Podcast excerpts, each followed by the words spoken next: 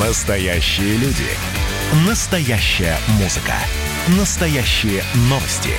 Радио «Комсомольская правда». Радио про настоящее.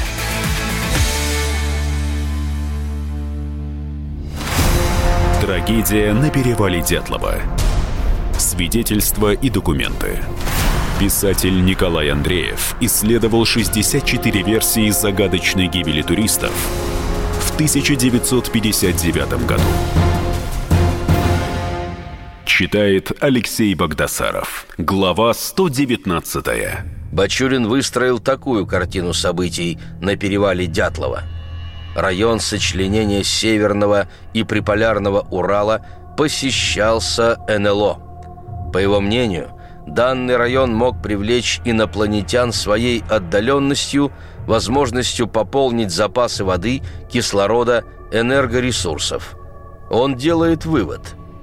Возможно, взрыв одного из них и послужил шокирующим или убивающим каким-то образом источником, причиной гибели туристических групп. А возможно, Группа туристов была напугана или поражена при снижении или недалекой посадке НЛО, тарелки, корабля, станции.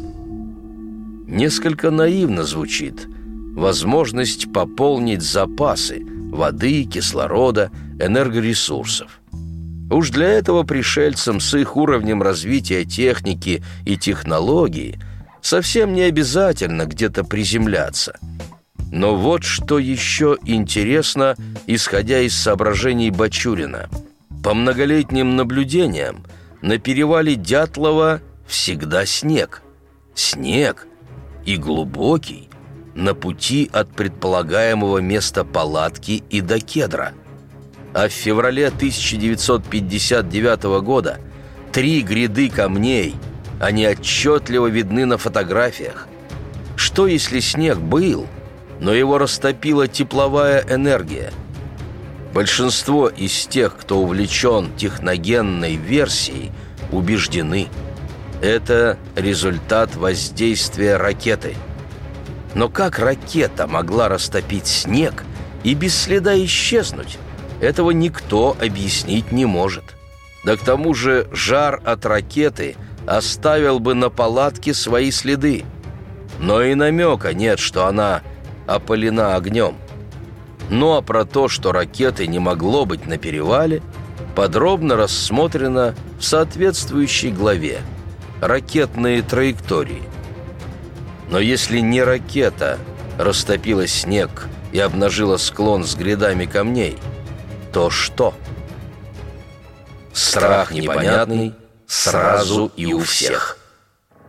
Предположим, члены группы Дятлова увидели необычный объект, типа того, что наблюдал Бачурин. И увидели они его близко. Скорее всего, у них возникла бы реакция на него, схожая с той, которую испытывали бамовцы. Удивление, изумление, могли впасть в оцепенение, но все же не смертельного ужаса, от которого у Рустема Слободина посидели виски – ну а если этот объект был не в двух километрах, а метрах в двухстах или даже в двадцати, то какова была бы реакция человека? Ведь те, кто видел непонятный объект в Петрозаводске, испытал чувство страха. Возникло чувство тревоги и паники. Было жутко. Испугалось. Страшно становится иногда по неизвестной, незримой причине – Геолог Владимир Кузнецов работал в районе перевала Дятлова в 1968 году. Он рассказал о такой истории. Конце августа мы попросились у нашего начальника обследовать окрестности горы Атартен, потому что слышали от старших товарищей, что там есть бурые железняки на вершине. А где бурые железняки, там, возможно, есть и медь, и золото – мы решили взять образцы. Отправились в пятером. С нами три собаки. И только перевалили хребет Черканур, у всех появилось плохое ощущение, страх непонятный. Сразу и у всех. Впечатление, будто на тебя сзади смотрит кто-то невидимый. И кругом тишина, даже птиц не слышно. Но идем дальше. Перебрались через лесоповал шириной километра два. Дошли почти до верховий Лосьвы. Это километров пять северней от перевала Дятлова. Осталось километров 10-15 до Атартена. Решили заночевать. Ночь не спали. Страх овладел всеми. Пять, в общем-то, не слабых мужиков сидели у костра, дрожали, боялись. А ведь все молодые. Сколько раз в одиночку по тайге хаживали. А тут такой непонятный страх. И вернулись. Страх непонятный. Страх у всех. Хотя ничего особенного не происходило. Но страх, будто кто-то невидимый смотрит на тебя. У следователя Иванова возник образ подозреваемого.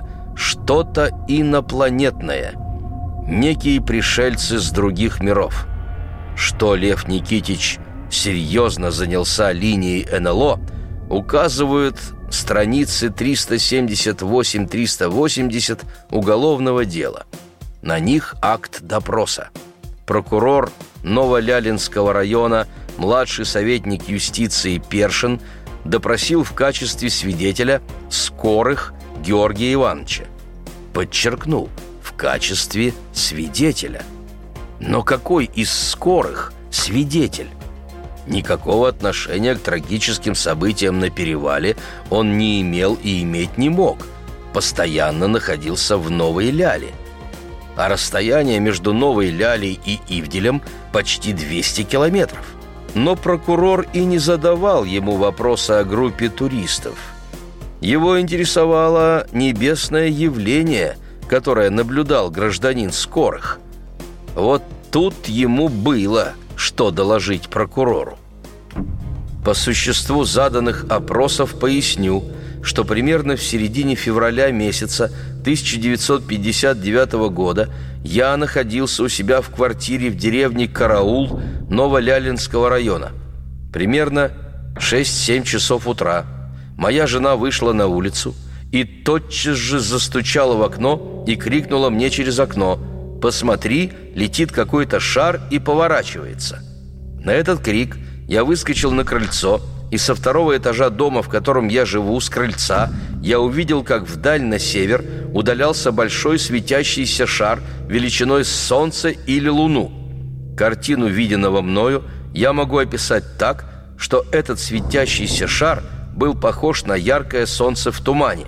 Шар двигался по прямой линии далеко от нас – но я обратил внимание на то, что свет этого шара беспрерывно менялся в определенном чередовании красного и зеленого света, вокруг которого в то же время постоянно сохранялся белый ореол в виде шара.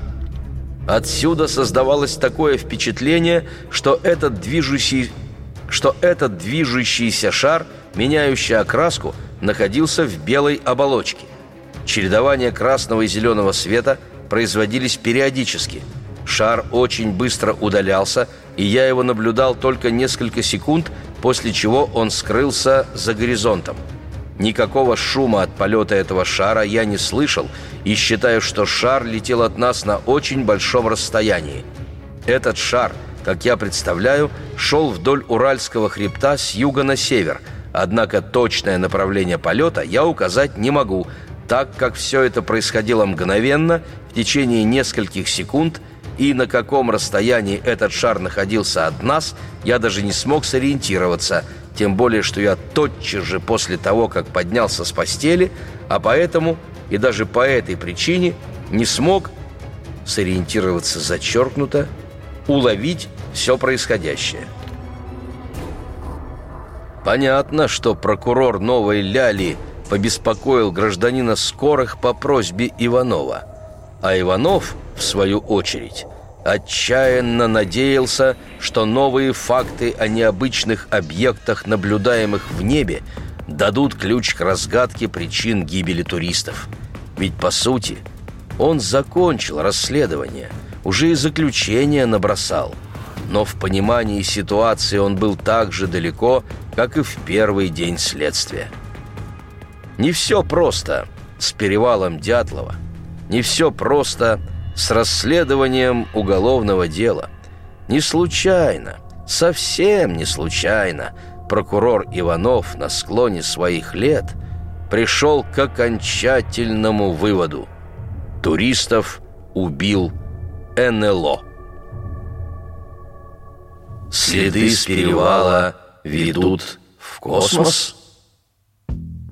Представим, случись точно такая же трагедия с туристами не в 1959 году, а в 1969, и поисковики наблюдали бы огненные шары, уверен, что версия номер один было бы «это происки НЛО». Уж слишком явные у огненных шаров, которые наблюдали на севере Свердловской области 17 февраля и 31 марта, признаки неопознанных летающих объектов. Под НЛО принято понимать наблюдение явного объекта или светового сгустка энергии – передвигающегося по небу, траектория которого, внешний вид и световое сопровождение не может быть классифицирована не только очевидцами, но и научным сообществом после тщательного исследования материалов. Продолжение через несколько минут. Трагедия на перевале Дятлова. Свидетельства и документы.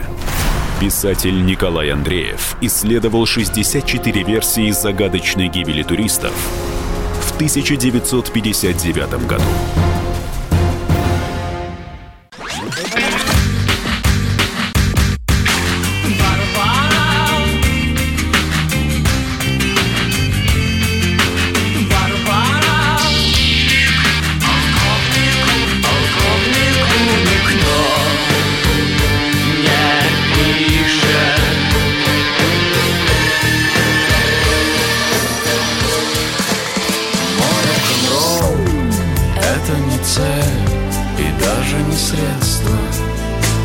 «Комсомольская правда». Радио «Поколение Битва». Трагедия на перевале Дятлова. Свидетельства и документы. Писатель Николай Андреев исследовал 64 версии загадочной гибели туристов в 1959 году. Читает Алексей Богдасаров. Глава 120. Следователь Иванов, естественно, не использовал термин «НЛО» и, разумеется, о своей догадке начальству не сообщал. Его вполне могли счесть за умалишенного. Ну, или могли сказать «брось, Лева, дурью мается». Потому он на свой страх и риск предпринял экспертизу на присутствие радиации. Ну а вдруг ее навели на туристов-пришельцы – Почему Иванов предположил, что возможна радиация? Он, видимо, где-то услышал или прочитал, что в Ливийской пустыне найдены так называемые тектиты – стекловидное образование. Их происхождение ученые никак не могли объяснить, и некоторые энтузиасты связывают тектиты с посещением Земли инопланетянами – Стекловидные образования предположительно образовались от жара сопел ракет. В тектитах обнаружены изотопы бериллия и алюминия. Потому Иванов и назначил радиологическую экспертизу. А вдруг там есть эти самые изотопы? Почему я полагаю, что Иванов знал о тектитах? 15 февраля 1960 года в вечернем Свердловске – появляется публикация «Следы ведут в космос». Тема статьи «Возможно, Землю посещали пришельцы». И в ней как раз упоминаются тектиты. Можно предположить, что Иванов имел прямое отношение к появлению этой статьи. Скорее всего, после того, как следователь обратился к свердловчанам через вечерку с просьбой помочь в расследовании убийства студента – у него установились с журналистами дружеские отношения. И в разговорах с ними неизбежно возникала тема тайной гибели туристов. Журналисты тоже люди, и им хотелось знать, что же произошло на перевале. Иванов, возможно, и высказал свое предположение о причастности пришельцев к их гибели. Журналисты поискали подходящий материал и обнаружили в литературной газете статью как раз на тему путешественников из иных космических миров. «Вечерка» сделала перепечатку. Начало первого абзаца статьи, разумеется, о великих победах Советского Союза в космосе. Теперь, после великих достижений советской науки, открывшей человечеству путь в космос – уже никто не сомневается в возможности полета человека к далеким мирам, поскольку наша населенная людьми Земля не может быть исключением в бесконечной и вечной Вселенной, нет сомнений и в том, что обитатели далеких миров тоже могут овладеть вершинами науки и совершать космические полеты. Опираясь на эти очевидные для современного человека истины, советский ученый, кандидат физико-математических наук Агрест – выдвинул гипотезу о возможном посещении Земли космонавтами в отдаленном прошлом. И далее в статье.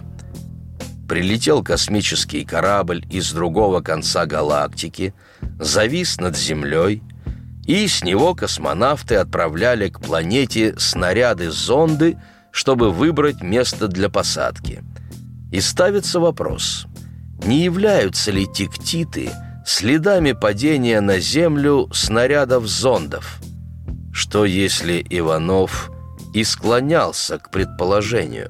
Дятловцы стали жертвой как раз подобного снаряда-зонда. Много позже, на пенсии, когда гласность распахнула двери, Иванов уже твердо заявлял «Это был НЛО». Несколько цитат из его интервью корреспонденту «Уральского рабочего» Богомолову. «Как прокурор я и стал вплотную заниматься огненными шарами. Допросил много очевидцев пролета, зависания и, попросту говоря, посещения неопознанными летающими объектами приполярного Урала.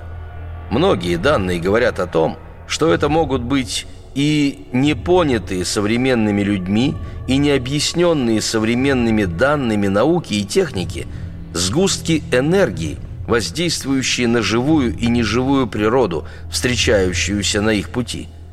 Видимо, мы встретились с одним из них. Изучение дела теперь полностью убеждает, да и тогда я придерживался версии гибели студентов-туристов от воздействия неизвестного летающего объекта – на основании собранных доказательств роль НЛО в этой трагедии была совершенно очевидной. Можете вынести в заголовок «Прокурор-криминалист считает, что туристов убил НЛО». Я на такой смелый вывод о том, что НЛО убил дятловцев, не осмелюсь.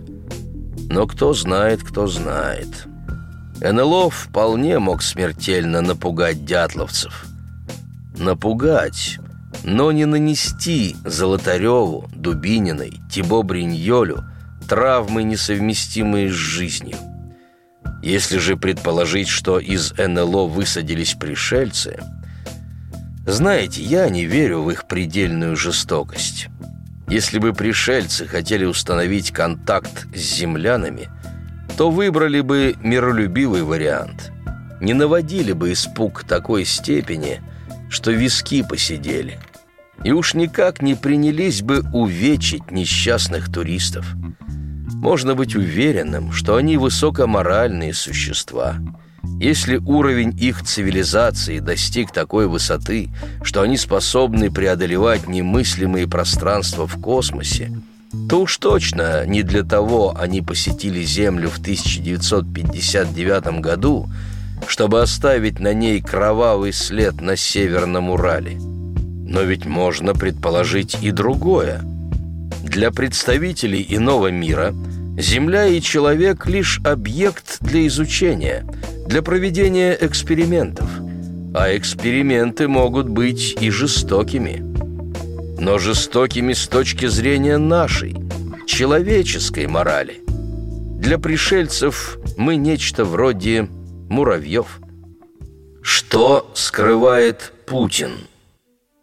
Совсем детскими смотрятся попытки автора шпионской версии Ракитина, когда он берется толковать о высокой политике. С улыбкой читаю. Молчание Ельцина может служить серьезным косвенным доводом в пользу того, что причина гибели туристической группы Игоря Дятлова имела причиной силы и обстоятельства, связанные с другими государствами. Никакие чисто внутренние причины, будь то действия КГБ, Министерства обороны СССР, тем более не криминальные обстоятельства, не могли служить основанием для сокрытия президентом России тайны. Убийственный, конечно, аргумент. Если молчит, значит, есть что скрывать. Ельцин в 1959 году, конечно, знал о трагедии на перевале, но не больше других. Он тогда работал прорабом в строительном управлении. Но потом к этой теме никогда не возвращался. Но тут другое важно. У меня не хватает фантазии придумать, какой же такой ураганной силой компромат, опасный для страны документ, прятал на Северном Урале Хрущев, а после него скрывали Брежнев, Андропов, Черненко, Горбачев, Ельцин. А теперь этот документ таит Путин.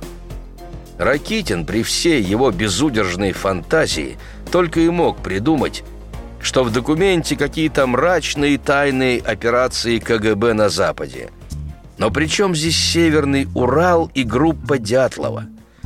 Уж не говоря о том, что в тайных операциях, которые делались не в белых перчатках, преуспела любая служба, начиная ЦРУ и заканчивая Моссадом.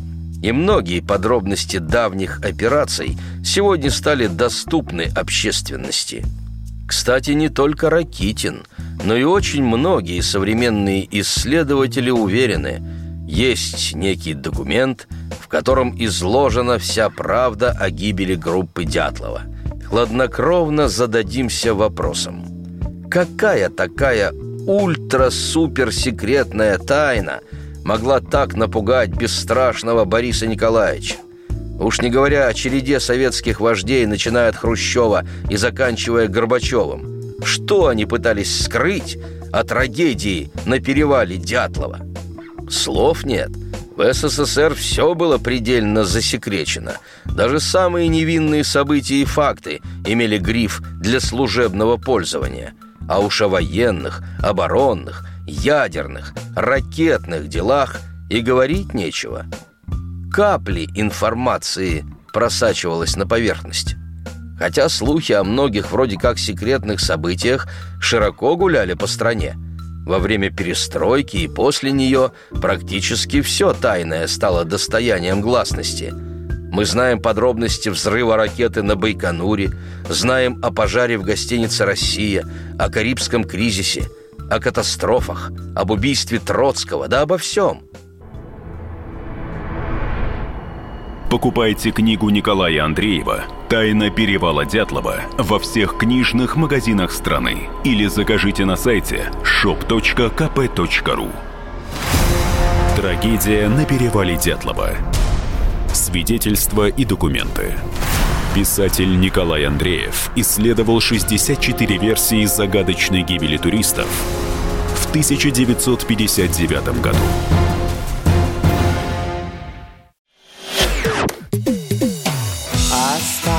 Только мы на растерзание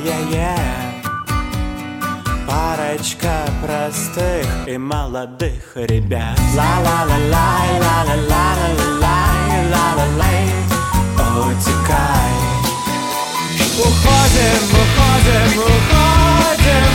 Наступят времена почище